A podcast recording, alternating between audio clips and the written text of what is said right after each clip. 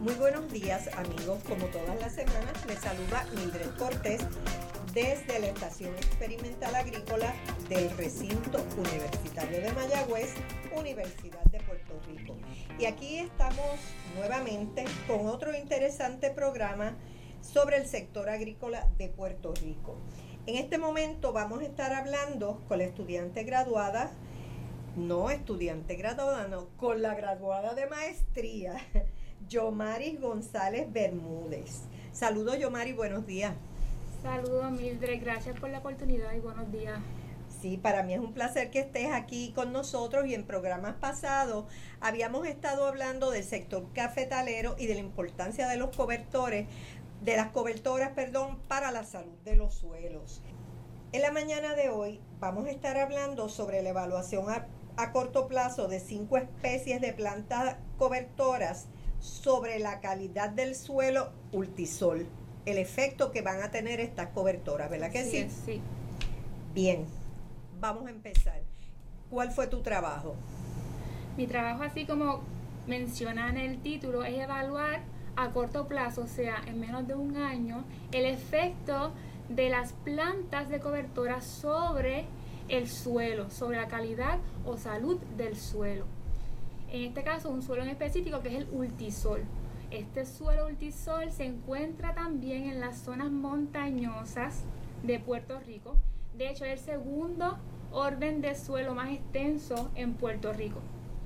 Y se encuentra en la zona ¿verdad? montañosa donde hay pendientes y donde recibe mayor cantidad de lluvia. O sea que es un suelo, además de que se encuentra en un lugar inestable, recibe grandes cantidades de lluvia, por lo que tiende a erosionarse con facilidad este suelo. O sea, lo que Un dicen a veces frágil. los agricultores que se lava con la lluvia porque Así tiene mismo. unas pendientes eh, considerables.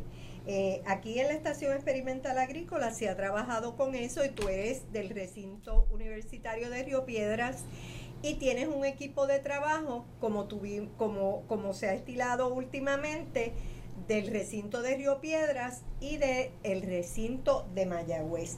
Antes de ir directamente a eso, vamos a, a- háblame un poco de quién es tu equipo de, quién fue tu equipo de trabajo para eh, hacer tu maestría. De acuerdo, pues mi mentor es el doctor José Dumas. Él es un químico de suelos y del ambiente y se encuentra aquí en la estación experimental de Río Piedras. Excelente mentor. Mis otros miembros del comité es María Egle, una excelente profesora y educadora de las matemáticas, de las estadísticas.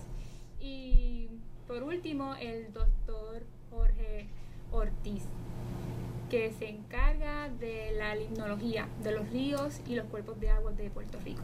Fantástico. Eh, eso quiere decir que tú tienes personas bien experimentadas, porque el doctor Dumas, por ejemplo, tra- ha trabajado durante muchos años eh, con los suelos del sector cafetalero. Así que, ¿qué, qué, ¿cuáles fueron las cobertoras para empezar? ¿Cómo no? Usamos cinco y se utilizaron de un- u- a la misma vez, simultáneamente. O sea, eso es una mezcla de rábano, milloperla, trébol rojo, ajonjolí y mostaza. Muy bien. Eh, en que, primero que nada, ¿dónde tú hiciste esa investigación? ¿La Estación Importante. Experimental Agrícola? Sí. Sí, en Corozal, situada Ah. en Corozal. A otra zona bien diferente, adjuntas, porque es importante mencionar que Puerto Rico tiene una gran diversidad de tipos de suelo. Así es. Ok, Y en ¿y este qué sembraste allí? Se sembraron las plantas de cobertura junto con las ajíes dulces. Ok, Con ajíes dulces, sí. bien, pues vamos a hablar un poco de esos resultados. ¿Cómo no? Pues nuestros resultados indican que sí, el efecto de las plantas de cobertura tienen la capacidad de proteger los suelos de el lavado, como le llaman, el lavado, ¿no? En este caso, como evaluamos parámetros de calidad de suelo, el pH es uno, importante, con el pH, como mencionó nuestra compañera, es el que permite que crezcan las plantas, que se, se tenga producto, alguna cosecha, que los nutrientes estén disponibles, que haya actividad microbiana y organismos vivos en el suelo. O sea que el pH es base para la vida en el suelo. Así que las plantas de cobertura tienen la capacidad de aumentar a valores neutrales de pH. O sea, estos suelos son bien ácidos, o algo que no mencioné, son sumamente ácidos. Y las plantas de cobertura lograron aumentar ese pH para que se lograra vida en el suelo y se puedan tener cosecha. ¿Ok? Ese es uno de ellos. Y fueron de inmediato. Tan pronto. O sea, el cambio lo vieron de inmediato. De inmediato. ¿Y ustedes midieron cambio en la producción del ají? No, no me enfoqué en el ají. Solamente me enfoqué en la calidad del suelo. El efecto de las plantas sobre el suelo. Y estas también aportaron carbono orgánico. Que el carbono orgánico es el componente principal y medible de la materia orgánica del suelo.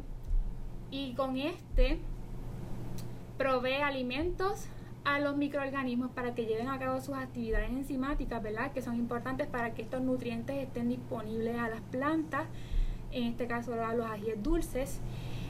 Y también que protejan los suelos. Algo que no mencioné es que además de sembrar las plantas de cobertoras, se cortaron y estos residuos se colocaron sobre el suelo. Así que ahí también aporta lo que es el carbono orgánico al suelo cosa importante para, para que también el suelo pueda nutrirse de eso. ¿no? Ok. Este, cuando tú me enviaste un, una sinopsis de tu trabajo, tú mencionaste, eh, además de mejorar la calidad de suelo, favorecer la seguridad alimentaria, disminuir los costos asociados a la producción agrícola y mitigar los gases de efecto invernadero que promueve el calentamiento global. ¿Cómo tú visualizas que se favorece la seguridad alimentaria eh, utilizando como base los resultados de tu trabajo? En cuestión de ayudar a mitigar, ¿verdad? O reducir esos gastos esos costos asociados a, la producción agrícola, pues al aplicar las plantas de cobertura, que es una mezcla entre leguminosas, gramíneas y brasicas, las leguminosas tienen la capacidad de fijar el nitrógeno atmosférico, así que ahí te ahorra lo que es el aplicar fertilizantes.